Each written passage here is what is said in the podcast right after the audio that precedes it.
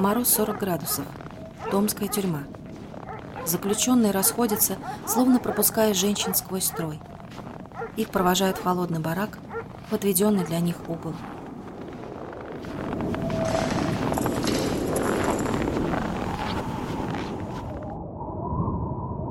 Спать только что арестованные женщины не могут. Садятся на край нар и тихо разговаривают. Может, жалобу в Москву написать? А толку-то? Ну надо же что-то делать в конце концов. Все уже сделано. Ты еще не поняла? Девочки, только не ругайтесь, и так тошно. Натворили эти бухарины, а мы и наши мужья теперь страдаем. Утром едва задремавших женщин разбудил громкий голос. Так, встать в ряд. Поживее. Фамилия, имя, отчество, год рождения, статья, срок. Колобева Дарья Алексеевна, 907, ЧСИР, 8 лет. Алиева Расиля Кадыровна, 1910. ЧСИР, 8 лет. Ну-ка, твоя фамилия? Ларина. Ларина? А про шпионскую молчим, значит? Бухарина. Но она такая же шпионская, как твоя китайская. Ты что, дура? В карцах захотела? Не побывала еще? Все в бараке испуганно замерли. Карцер арестованную и осужденную на 8 лет жену революционера, члена ЦК партии и врага народа Бухарина так и не посадили.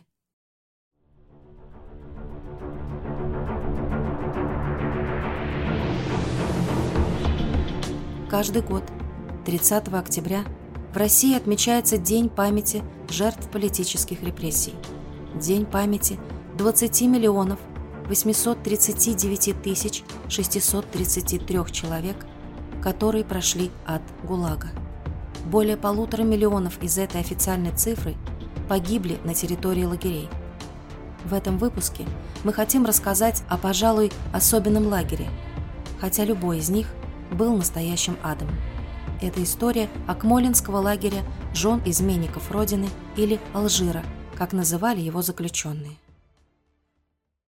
В начале под названием «26-я точка», а затем под выдуманным наименованием «Алжир» в январе 1938 года появилось спецотделение Карлага НКВД «Акмолинский лагерь жен изменников Родины». Здесь оказалось около 8 тысяч женщин, осужденных только за то, что они были женами, дочерьми, матерями, жертв первой волны сталинского террора 30-х годов. Их привозили со всех концов страны, из Ленинграда и Москвы, из Армении и Средней Азии, из Украины и Грузии. Став узниками лагеря, женщины лишались фамилии, национальности, часто даже профессии.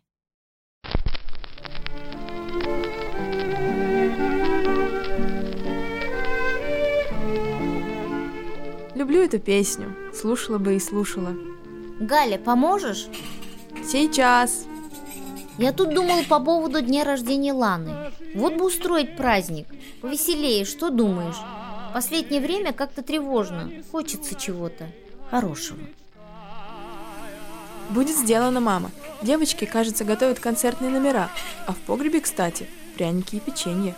Приберегли. Слушай, я что-то устала. Почитай у себя, хорошо? Дети уже легли.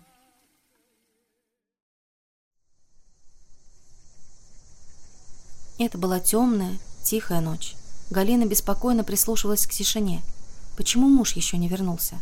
В полночь она услышала, как к дому подъехало несколько автомобилей. Гости? Так поздно?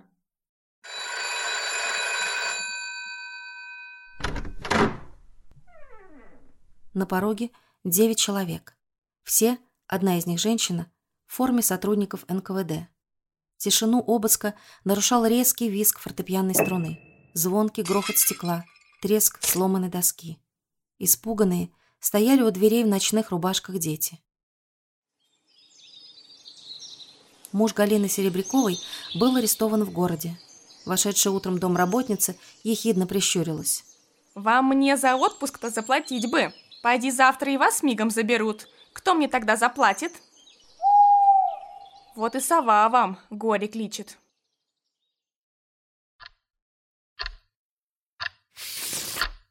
Вы говорите неправду.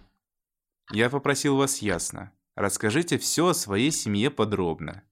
Вы ведь, Галина, скрываете главное? Нет, нет. Вы лжете. Что, Галина Иосифовна все еще не хочет нам помогать? Ну что ж вы так? Давайте попробуем вместе, хорошо? Вспоминайте. Зима 1934 года. После убийства Кирова. Проходя по коридору квартиры, вы останавливаетесь у дверей кабинета мужа. И тогда вы слышите, как ваш отец... Но это чушь. Моего отца той зимой не было в Москве. Не перебивайте меня. Лучше вспоминайте, старательно вспоминайте. Ваш отец говорил, мы убрали Кирова, теперь пора приняться за Сталина. Это ложь. Никогда такого не было, вы сами знаете. Я коммунистка, и никогда, слышали вы, никогда не подтвержу лжи. Лучше смерть. Подумайте до завтра. Мы ведь хотим вас спасти. Дадите правдивые показания. Так и будет. Подумайте, Галина. Хорошенько подумайте. Дочь Галины Серебряковой, советской писательницы и журналистки, арестованной вслед за своим мужем, потом будет вспоминать. День, когда он вернулся из-за границы, в этот ну, вечер, это вечер уже его арестовали. А потом началось ну, по радио это открытый процесс. Это, Господи, это моему отцу, которого я так боготворила. И Сокольникова тоже, кроме уважения, у меня ничего не осталось. Потом, когда она ночью тоже не возвращалась, я обычно не спала, ждала ее, потому что еще потерять маму тоже было очень страшно. И мне вот это тоже к концу этого года особое совещание вынесло приговор 10 лет ссылки э, как социально опасному элементу дочери врагов народа. У меня в деле главное вещественное доказательство фотография моего отца, что она хранила фотокарточку врага народа, и там еще какую-то ругань.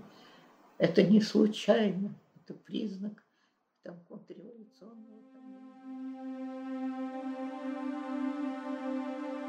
Из-за попыток покончить с собой Серебрякова увезли в психиатрическую больницу. Оттуда она затем отправилась в Бутырскую тюрьму. Сначала ей дали 8 лет лагерей, как жене врага народа. Освобожденная в 45-м, она была сослана в Джамбул и работала там фельдшером. В мае 49-го она снова была арестована и приговорена к 10 годам лишения свободы. В общей сложности в ГУЛАГе писательница провела 18 лет своей жизни. Вскоре стражники и сапоководы с доберман-пинчерами и овчарками повели нас строем на ближайший бугор. Мы очутились на пересылке, обнесенной частой колючей проволокой под электрическим током. В длинных бараках разместилось около 700 заключенных, осужденных по разным пунктам одной и той же 58 статьи. 15 августа 1937 года был подписан приказ Наркома внутренних дел СССР Ежова номер 00486 о репрессировании жен и размещении детей осужденных изменников Родины, в котором было изложено требование немедленно арестовывать жен и бывших жен, осужденных за шпионаж, изменников Родины и членов правотроцкистских организаций. На каждую семью изменника Родины заводилась карточка – содержащая поименный список родственников иждивенцев, жен, детей, престарелых родителей и других, а также характеристики на детей старше 15 лет, потому что они признавались социально опасными и способными к антисоветским действиям. Согласно предписанию, не подлежали аресту беременные, жены преклонного возраста и тяжело и заразно больные. Но несмотря на это и в тюрьмах, и лагерях сидели беременные и жены с грудными детьми.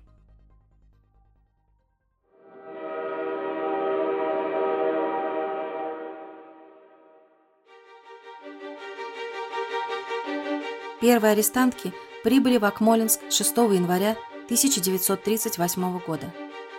Более 18 тысяч женщин прошли этапом, а около 8 тысяч женщин отбывали весь срок в Алжире. В большинстве своем это были жены известных государственных политических и общественных деятелей. Певица Лидия Русланова, писательница Галина Серебрякова, жены из семьи расстрелянного маршала Тухачевского, жены писателей Бориса Пельника, Кира Андроникашвили, Юрия Трифонова, Евгения Лурье, матери Булата Акуджавы и Майя Плесецкой. В архивах хранится учетная карточка под номером 257299 заключенной Миссерер Плесецкой Рахиль Михайловны, матери знаменитой балерины Майи Плесецкой.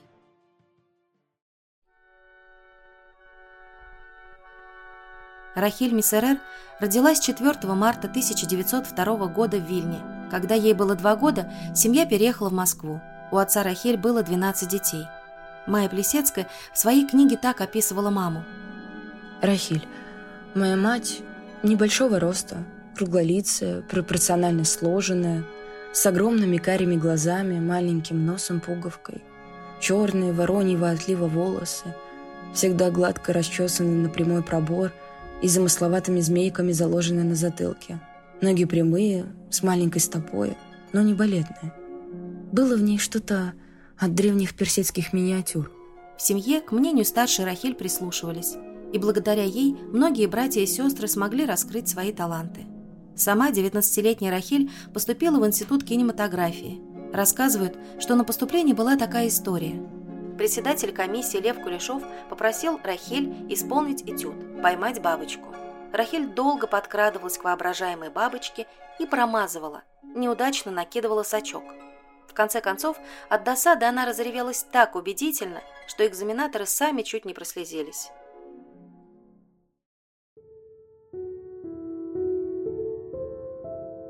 Во время учебы она познакомилась с братом своего однокурсника, Михаилом Плесецким. Рахиль без сомнения была талантливой актрисой, успешно снималась в немом кино, и ее печальные глубокие глаза смотрели с афиш кинотеатров. С Михаилом они поженились. Когда родилась дочка, Майя, Рахиль снималась в кино в Ташкенте и на Мосфильме. Однажды четырехлетняя Майя увидела на съемках фильма «Прокаженная», как басмачи кидает героиню мамы под копыта лошадей. Девочка рыдала и долго не могла успокоиться, повторяя «Они же тебя убили!» В ожидании второго ребенка Рахиль ушла из кино. Михаила Плесецкого назначили управляющим рудниками Артикуголь и консулом СССР на норвежском заполярном острове Шпицберген, куда они отправились всей семьей – Михаил, Рахиль, Майя и восьмимесячный сын. По возвращении в Москву Плесецкий получает новую должность, квартиру и автомобиль, его награждают орденами – но спокойная жизнь сменяется исключением из партии, тревогами, тихими разговорами и ожиданием грозы. 30 апреля 1937 года Михаила Плесецкого пришли арестовывать. Отца пришли арестовывать. Эти аресты на рассвете теперь уж многократно описаны в литературе, сыграны в кино, на театральной сцене. Но прожить это самой, поверьте, очень страшно. Незнакомые люди, грубость, обыск, Весь дом вверх дном, ревущая, цепляющаяся, беременная, с пузом растрепанная мать, надрывно кричащий, разбуженный с просонья маленький братец, одевающийся дрожащими руками белый, как снег отец. Ему неловко. Отрешенные лица соседей. Плесецкого расстреляли 7 января 1938 года. Семья узнает этот день только спустя более 50 лет. В доме Рахиль каждый день провожали неодобрительными взглядами соседи или старались ее не замечать. Плесецкую арестовали в тот день, когда они с дочкой были в театре на выступлении сестры Рахиль. Я долго не понимала, что телеграммы как бы от мамы слала сама Жемита из главного почтамта на Мясницкой. Тогда еще улица того же самого Кирова, совсем как Кировский театр, все перекрещено. Клянусь, что только много позже поняла, что Отвратительные стриженные женщины, пахнущие так сильно, что после их визита надо было открывать все форточки, приходившие к нам и придирчиво, подозрительно, выспрашивавшие меня про маму Миту, были из детского дома, куда меня бездомную сироту, отпрыска врага народа, надлежало отправить. Майя после спектакля никак не могла понять, куда делась мама. Она так и приехала в квартиру тети, у которой впоследствии жила, пока мама была в тюрьме, растерянная, с большим букетом крымских роз. А тетя все рассказывала, что маму вызвали к отцу, что пришлось уехать вот так срочно и внезапно, и потом долго сама отправляла телеграммы от имени Плесецкой, ее дочки.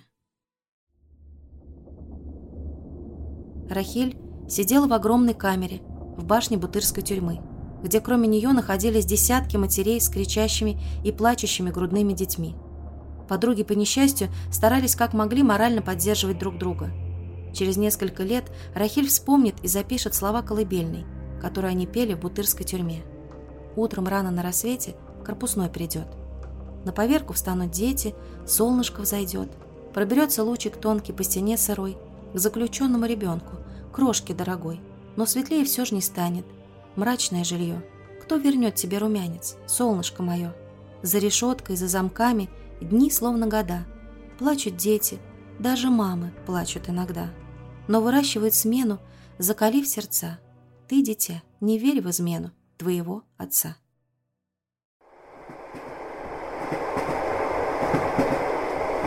Куда мы едем? Вы знаете? Теперь знаю. С начальником состава помиловалась. Знатный козел, скажу я тебе.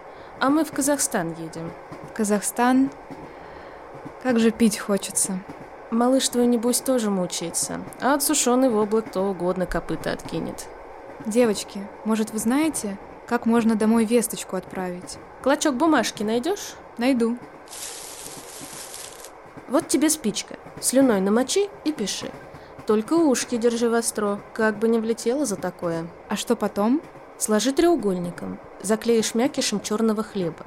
На разъезде, если подфартит тебе, передашь кому-нибудь. Глядишь, смилуется кто на станции. Едем в сторону Караганды, в лагерь Акмолинской области. Ребенок со мной. Москва, улица Дзержинского, дом 23, квартира 3. Чудо действительно произошло. Письмо добралось до адресата, благодаря чему на выручку сестры отправилась Суламифь. Но пока Суламиф и брат Асав оббивали пороги всевозможных инстанций и писали прошения, Рахиль находилась в Алжире. Считалось, что это лагерь для особо опасных, а ведь это были зачастую интеллигентные и образованные, умные и красивые женщины. Те, кто оказывался в лагере, лишались фамилии и национальности. Они носили только одно звание – враг народа. Различали их по номерам на специальных нашивках. На умывание выдавали одно ведро воды в неделю. Для отопления женщины косили камыш, но он давал мало тепла, и в бараках было все время холодно. Теплую одежду не выдавали, заставляли работать сильные морозы, и только в феврале 1938 года было выявлено 89 случаев обморожения. Еще заключенные испытывали постоянное чувство голода.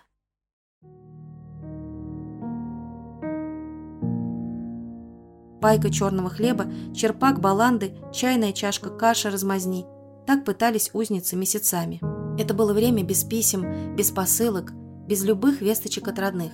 Как-то одна из узниц получила письмо, на конверте которого детским почерком было написано «Город Акмолинск. Тюрьма для мам». Восьмилетняя девочка писала, что после ареста мамы и папы ее тоже арестовали и посадили в детский дом. Она спрашивала, когда вернется мама, когда же возьмет ее к себе. Жаловалась, что в детдоме ей плохо, что очень скучает и часто плачет. Как узнала дочка адрес мамы, как письмо дошло до адресата, неизвестно. Из воспоминаний заключенных. Когда пришли арестовывать Верочку, пятилетний сынишка уцепился за нее. Ей приказали собрать свои и детские вещи. Уверенная, что их не разлучат, Верочка собрала два чемодана. В одном из них были ее вещи, в другом – вещи ребенка. На Лубянке ей объявили, что мальчик будет отправлен в спецприемник. Ребенок ухватился за шею матери и кричал, что никуда без нее не поедет. Их пытались растащить, но бесполезно. Тогда применили испытанный способ. Стали бить револьвером по локтям. Обезумевших от горя и боли мать и сына втолкали в разные камеры. Потом оказалось, что их чемоданы перепутали. У Верочки оказались детские вещи и игрушки, а с мальчиком отправили платье матери. Когда через два года была разрешена переписка, Верочка получила извещение, что ее мальчик умер. Несчастная не перенесла удара. Рассудок ее помутился. Тихонько сидела она на нарах, перебирала детские рубашонки, штанишки и разговаривала с ними, как с живым ребенком. Рахиль ходила кормить своего крошечного сына, который жил в отдельном помещении. Она таскала тяжести, двигала тележки, чем надорвала спину. «Ну?» «Что «ну?» Известное дело. Как твое свидание прошло? Везучая же ты. Как узнала, в обморок упала. Ясное дело. Помню, как Анька свое первое письмо получила. Настоящее, с маркой. Вот это было событие. Сестра твоя приходила? Да. Ребенка твоего к себе заберет? Попробует. Потом. Пока будет посылки для него отправлять. Эй, разговорчики. И почему это у вас белье в рабочем цеху висит? Так где же ему еще висеть? Не снаружи ведь. Там дождь третий день. А это уже не мое дело. Так по правилам внутреннего распорядка, заключенные должны быть всегда чисты и опрятные. В ПКТ угодить хочешь, Алиева? Павлова, а у тебя почему носки в постели? Мерзнет она, вы ведь знаете. Еще раз повторяю, это не мое дело. Благодаря стараниям сестры Рахиль перевели из лагеря на вольное поселение. Лишь в мае 1939 года началось послабление, и узницам разрешили переписку с волей. Они могли, наконец, попытаться узнать, что стало с их мужьями и детьми. А к Плесецкой приехала дочь. Она записала об этом в своих воспоминаниях. Мама встречала меня на вокзале. Я сразу углядела ее большие сметенные глаза, просчитывающие череду тормозящих вагонов. Она осунулась, постарела, волос подернулся сединою, пережитое отразилось на ее облике. Мы не виделись без малого полтора года. Спрыгнув с подножки еще на ходу, я бросилась к ней на шею и повисла всем телом. Обе мы плакали.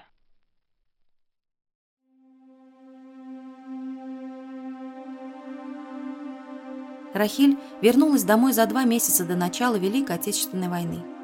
В апреле 1941 года. Все родные встречали ее на Казанском вокзале. Плакали, не останавливаясь. 21 июня состоялся выпускной вечер, на котором Рахиль смотрела выступление своей талантливой дочери. Это был экспромт Чайковского. А завтра, 22 июня 1941 года, была война.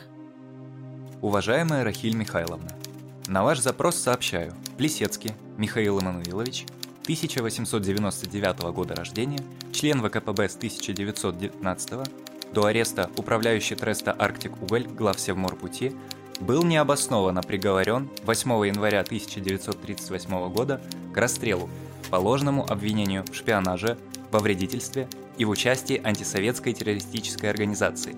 Приговор приведен в исполнение. Это произошло немедленно после вынесения приговора 8 января 1938 года, проведенный в 1955-56 году дополнительной проверкой было установлено, что Плесецкий, М.Э., был осужден необоснованно.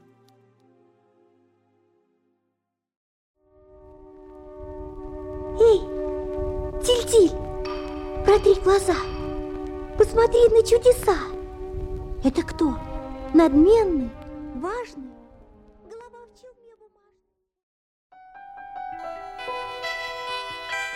Родители Наташеньки Сац познакомились во Франции. Анна Счастная, дочь генерала, приехавшая в Монпелье учиться на медицинском факультете и мечтающая стать оперной певицей. Илья Сац – студент Московской консерватории, талантливый виолончелист. Не побоявшись гнева и неодобрения властного отца Анны, молодые создают семью, главное в которой – любовь и музыка. Именно в такой семье родилась Наташа Сац. Все детство маленькой Наташи было связано с музыкой – меня иногда спрашивают, когда я в первый раз выступала в театре. Смеяться не будете? Когда мне было всего около года.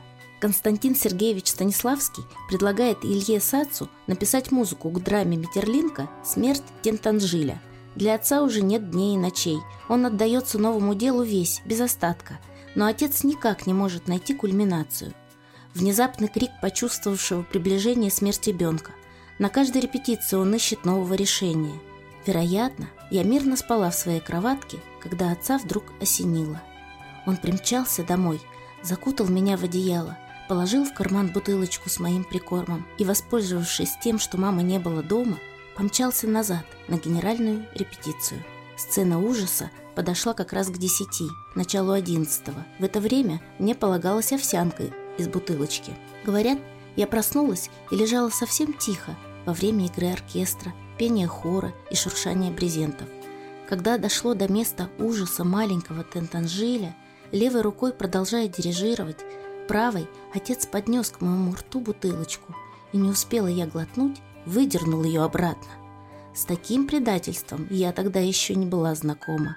Заплакала, закричала на полную мощь, а в нужном месте затихла, так как мне дали мою овсянку. «Гениально!» – закричал Мейерхольд.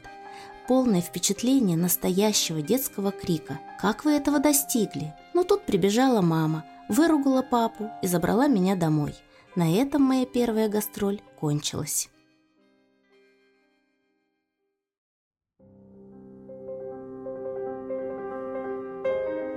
Именно дома Наташа Сац впервые услышала игру самого Рахманинова. Девочка была так потрясена этим, что твердо решила заниматься музыкой и начала тренироваться по три часа в день. А в шестилетнем возрасте играла уже так хорошо, что была принята в частный музыкальный институт Визлер, выдержав очень трудный экзамен по гаммам и сольфеджио. В семье Сац в гостях бывали Станиславский, Качалов, Вахтангов, Рахманинов. Наталья Сац вспоминала – Приходит к папе и Иван Михайлович Москвин, артист художественного театра, из самых главных. С виду он точь-в-точь псаломщик из села Положки. Глаза круглые, нос курносый, говорит тонким голосом. Только что он не скажет, взрослым все смешно. Хохочут, хохочут, как маленькие. А потом мы с Ниной видели, как без всякой скатерти, без ничего, Москвин вдруг стал котом из синей птицы – Куда девались его руки и ноги? Это же мягкие лапки, а сам он какой пушистый, ласковый. Хочется все время его гладить. Посмотрев на Ивана Михайловича в этот вечер, я стала считать себя близко знакомой со всеми котами и кошками.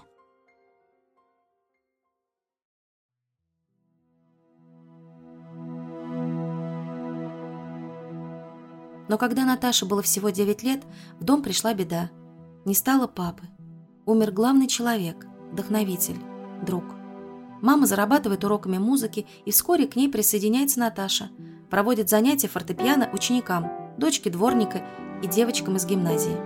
Позже она заканчивает музыкальный техникум, а весной 1918 года 15-летняя Наташа Сац, теперь уже Наталья Ильинична, назначается заведующей детским отделом при театрально-музыкальной секции наркомпроса.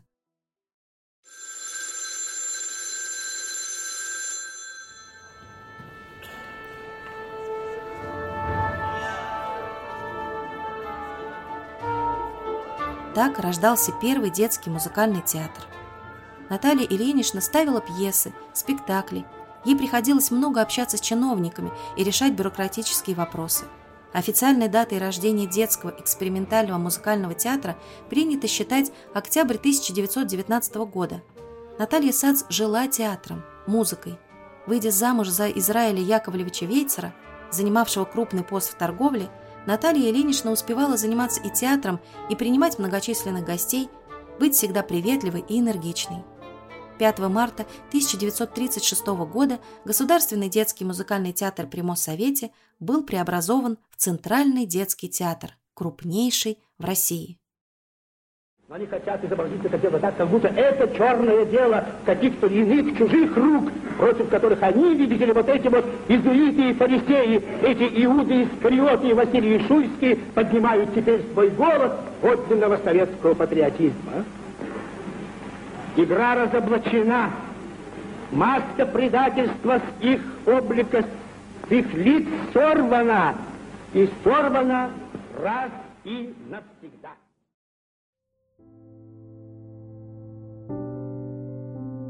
А в 1937 году по обвинению в контрреволюционной деятельности арестовали и расстреляли Израиля Яковлевича. Осенью 1937-го арестовали и поместили в Бутырскую тюрьму Наталью Сац. Всего за одну первую ночь, проведенную в камере, она посидела.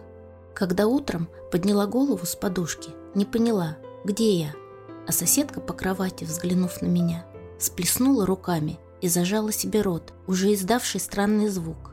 Много позже, когда шагала по сибирскому снегу и увидела свое отражение в еще не замерзшей луже, поняла, почему на меня смотрели в тот день с испугом. За одну ночь мои каштановые волосы стали седыми, вернее, белыми, как парик маркиза. Из Бутырской тюрьмы САЦ отправляют в исправительно-трудовой лагерь в Сибири. Там она создает драм-кружки и ставит беспреданницу Островского – Заключенные меня слушались, как маленькие. Несмотря на свое прошлое, они тянулись к культуре, театру, ценили спектакль, вдохнувший в них свежий ветер. Нам разрешили показывать беспреданницу не только в Мариинском, но и в соседних лагерях. я стала знаменита на весь Сиблаг. После Сиблага Наталья Ильинична попадает в еще одно зловещее место – Карлак. Там ее держат в одной из самых страшных пересылок в СССР – Карабасе, а впоследствии переводят в Акмолинский лагерь жен изменников Родины – Алжир. Через четыре дня после прибытия в Алжир Сац вызвал начальник лагеря, почитал ее дело и характеристики из Сиблага и сказал – Значит, в Сибири беспреданницу ставила? И уголовники аплодировали? Это хорошо. А еще на что способна? В Сиблаге закончила курсы фельдшеров. Вот это подходяще, отлично. Пошлю тебя медсестрой. А то беспреданницу опять вздумаешь ставить. Этого нам не надо.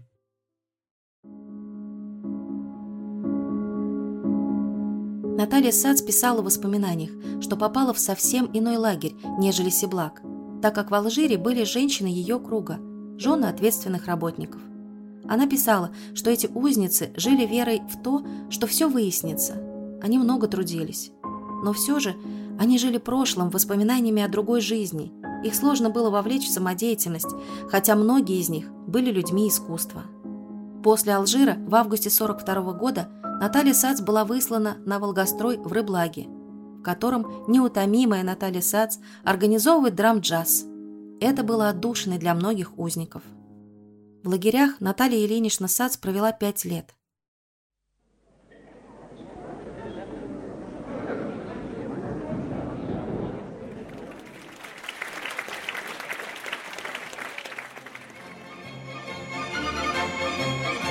Потом она исполнит свою мечту, найдя свою синюю птицу, театр, который и сегодня один из лучших детских театров страны.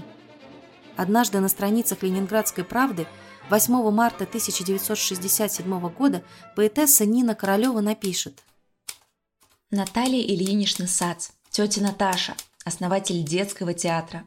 Вы, наверное, меня уже не помните. Актрису и балерину вашего детского театра поселка Переборы Рыбинского района Ярославской области. А может быть, помните? Я играла вторую елку в новогоднем спектакле про пограничников и немецких парашютистов, высадившихся в лесу. Там еще в конце выходил на сцену живой пограничник с настоящей собакой. Не знаю, читает ли Наталья Сац в Москве Ленинградскую правду. Боюсь, что нет. Боюсь, что она не вспомнит меня. А таких детских театров, как наш, в ее жизни наверняка было немало. Но для нас, поселковых ребятишек, она навеки останется одним из самых святых воспоминаний нашего военного детства. Бухарина, иди-ка мыть коридор. Сегодня твоя очередь. Ларина Анна Михайловна в замужестве Бухарина сжимает в руках газету, которую ей несколько минут назад со словами «Почитайте, почитайте, кто вы есть» швырнул надзиратель. В газете освещался процесс над ее мужем Николаем Ивановичем Бухариным, революционером и членом ЦК партии, который теперь обвинялся по делу антисоветского правотроцкистского блока. Свою вину он отрицал, Прочитав предварительные показания против мужа, Анна легла на нары и накрылась одеялом с головой. Голова гудела, из носа шла кровь. Староста, знавшая, что очередь Ларины не сейчас, видевшая, в каком та находится состоянии, тем не менее настойчиво повторила. «Бухарина, коридор!» «Не волнуйтесь, я за нее вымою». Я была отправлена в лагерь до осуждения Бухарина. Я долго ждала процесса, целый год. Я понимала, что приговор будет смертным, другого не ждала и молила о скорейшем конце, чтобы прекратились мучения Николая Ивановича. Но у меня теплилась слабая надежда, что Бухарин уйдет из жизни гордо, что он так же, как на февральском мартовском пленуме 37-го, громко на весь мир заявит «нет, нет, нет». Я лгать на себя не буду.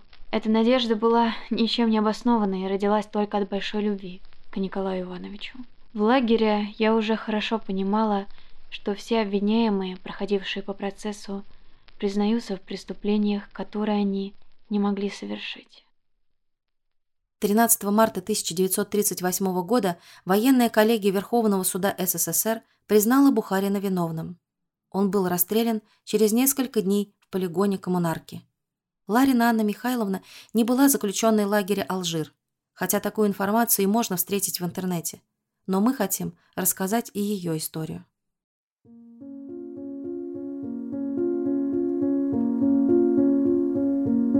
Ларина вышла замуж за революционера Бухарина в 1934 году.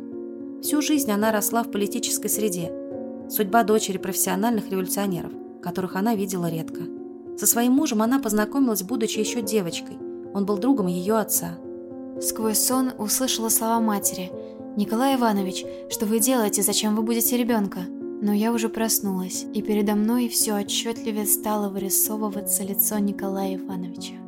В тот момент я и поймала свою синюю птицу, символизирующую стремление к счастью и радости, не сказочно-фантастическую, а земную, за которую я заплатила высокую цену. Трагическая ирония судьбы в истории их отношений с мужем – Свое первое признание в любви, написанное и спрятанное в конверт с пометкой по совету отца от Ларина, Анна передавала через Сталина, которого встретила на лестнице по пути к Бухарину. Отец в их отношения не вмешивался, а мать не воспринимала серьезно. Однако в 20 лет Анна все-таки стала женой 46-летнего Бухарина. Через два года родился их сын Юрий. Еще через год Бухарин был арестован. Ситуация изменится. Обязательно изменится, слышишь? И ты, ты молода, ты доживешь. Клянись, что ты сумеешь сохранить в памяти мое письмо. Она поклялась. Скоро арестовали и ее. Вначале на срок 8 лет. С сыном ей пришлось расстаться. Она увидит его только много лет спустя. 20-летним юношей. В последнем месте своей ссылки. Бухарина, собирайся с вещами. Куда? Куда-куда? Там узнаешь куда. Вначале Ларина попала в Томский лагерь для ЧСИР, членов семьи изменников Родины, где провела год из 18 лет заключения. Этот лагерь менее известен, чем Алжир, но не менее страшен. Чтобы не замерзнуть, бегали по ней толпы несчастных. Большинство в рваных телогрейках, холодных бутсах. Те, кто был арестован летом, прикрывались лагерными суконными одеялами, заменявшими юбки или платки. Потом Анна Ларина была направлена в Новосибирскую следственную тюрьму. Новосибирская следственно-пересыльная тюрьма номер один УНКВД была построена в 20-е годы. Почти 30 лет она оставалась одним из главных тюремных распределителей в стране. Через нее прошли миллионы арестантов. Статистика смертности в этой тюрьме до сих пор засекречена. Был май 1938 года. Прошло около двух месяцев после расстрела Николая Ивановича. Для себя я тоже ничего хорошего не ждала – Сначала казалось маловероятным выжить 8 лет в лагере, а теперь я понимала, что последует еще более суровый приговор. Временами мной овладевало желание уйти из жизни. Казалось, это лучший выход из тупика, в котором я оказалась. Чувство, что зловещий круговорот событий засасывал меня в свою кровавую воронку все глубже и глубже, не покидало меня. В то же время у меня был серьезный стимул выжить. Я обязана была исполнить волю Николая Ивановича передать его письмо обращения будущему поколению руководителей партии, которое бережно хранила моя память. Но тогда я очень смутно представляла возможность осуществления его последнего желания и от этого приходила в отчаяние. Как вы осмелились вообще заявить, что Бухарин не был контрреволюционером? Мы вас расстреляем, понимаете? Расстреляем! Пожалуйста, хоть сейчас. Я жить не хочу. Уведите заключенную. Будете молчать, сгниете в этой камере. Мне все равно. Ларина осталась в сырой, одиночной камере с крысами. Перестукивалась с соседями. Тюремной азбуке ее когда-то научил знакомый Морозов. Она пыталась получить разрешение на книги, безуспешно. Из раза в раз повторяла заученное письмо мужа. Раз в день ее выводили на 10-минутную прогулку – ее много раз вызывали на допросы, на которых ничего не могли добиться. В 1938 году перевели в город Мариинск, потом в Лубянскую тюрьму в Москве. С 1942 по 1956 годы находилась в Яйцком лагере. О первых годах своего заключения Анна Ларина подробно вспоминает в книге «Незабываемая». В дальнейшей ссылке в Новосибирской области она познакомилась со своим вторым мужем, Фадеевым, от которого потом родила двоих детей – Сотрудник следственного отдела повел меня мимо изолятора на дорогу, ведущую к оврагу, и объявил, что ведет на расстрел, добавив, что спасти меня может только разоблачение мною контрреволюционной организации.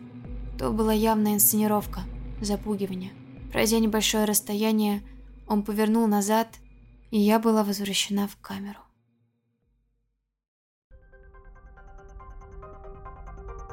В 1956 году, после смерти Сталина, она была освобождена из последней ссылки. Незадолго до этого она наконец встретилась со своим повзрослевшим сыном Юрой, который больше 19 лет не видел мать и не знал, кто был его отцом. 4 февраля 1988 года Пленум Верховного суда СССР отменил приговор Бухарина. Он был посмертно реабилитирован. Анна сдержала свою клятву и сохранила его письмо.